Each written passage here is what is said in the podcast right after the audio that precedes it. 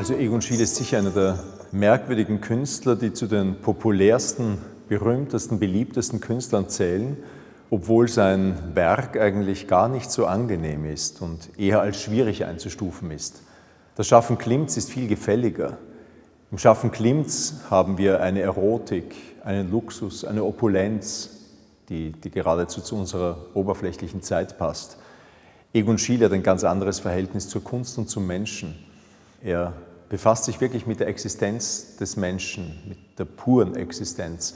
Das ist auch der Grund, warum drei Themen sein gesamtes Werk dominieren. Der Akt, insbesondere der Frauenakt, das Selbstbildnis, die Selbstthematisierung, meistens sehr oft ebenfalls als Akt pur, ohne weitere Accessoires, ohne weitere Bekleidung, ohne weiteres Ambiente, ohne Raum. Und das Kinderbild. Das Kind, das die Existenz des Menschen in einem gleichsam einem Urzustand repräsentiert.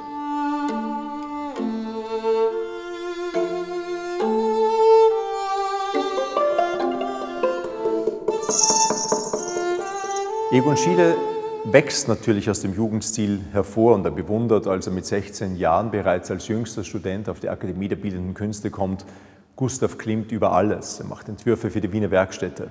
Aber in diesem geradezu legendär zu nennenden Sommer 1910, den in Krumau, in der Mutterstadt, verbringt, da radikalisiert sich sein Stil.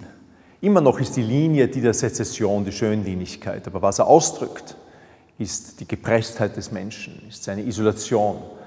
Und wie er es koloriert, da löst er sich vollkommen von einer Ästhetik des Schönen und betreibt eine Ästhetik des Hässlichen.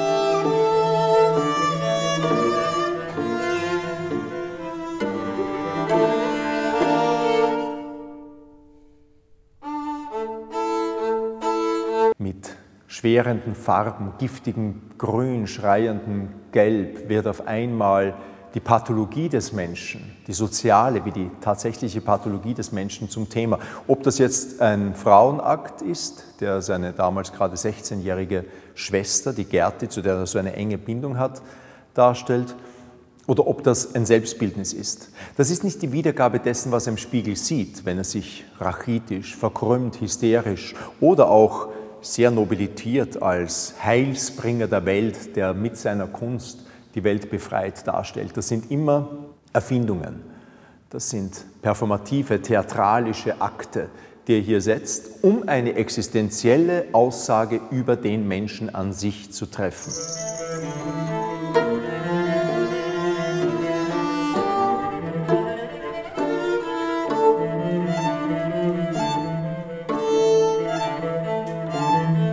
Daher finden wir Landschaften sehr selten, Stillleben fast gar nicht, Genrebilder überhaupt nicht. Der Mensch wird zum Stellvertreter der Existenz des Menschen. Und das macht sein Werk durch diesen Wegfall, alles das, was man an Zeit erkennen könnte, so aktuell. Viele Menschen haben das Gefühl, wenn sie ein Schielewerk sehen, das ist gerade gestern geschaffen worden und nicht vor über 100 Jahren.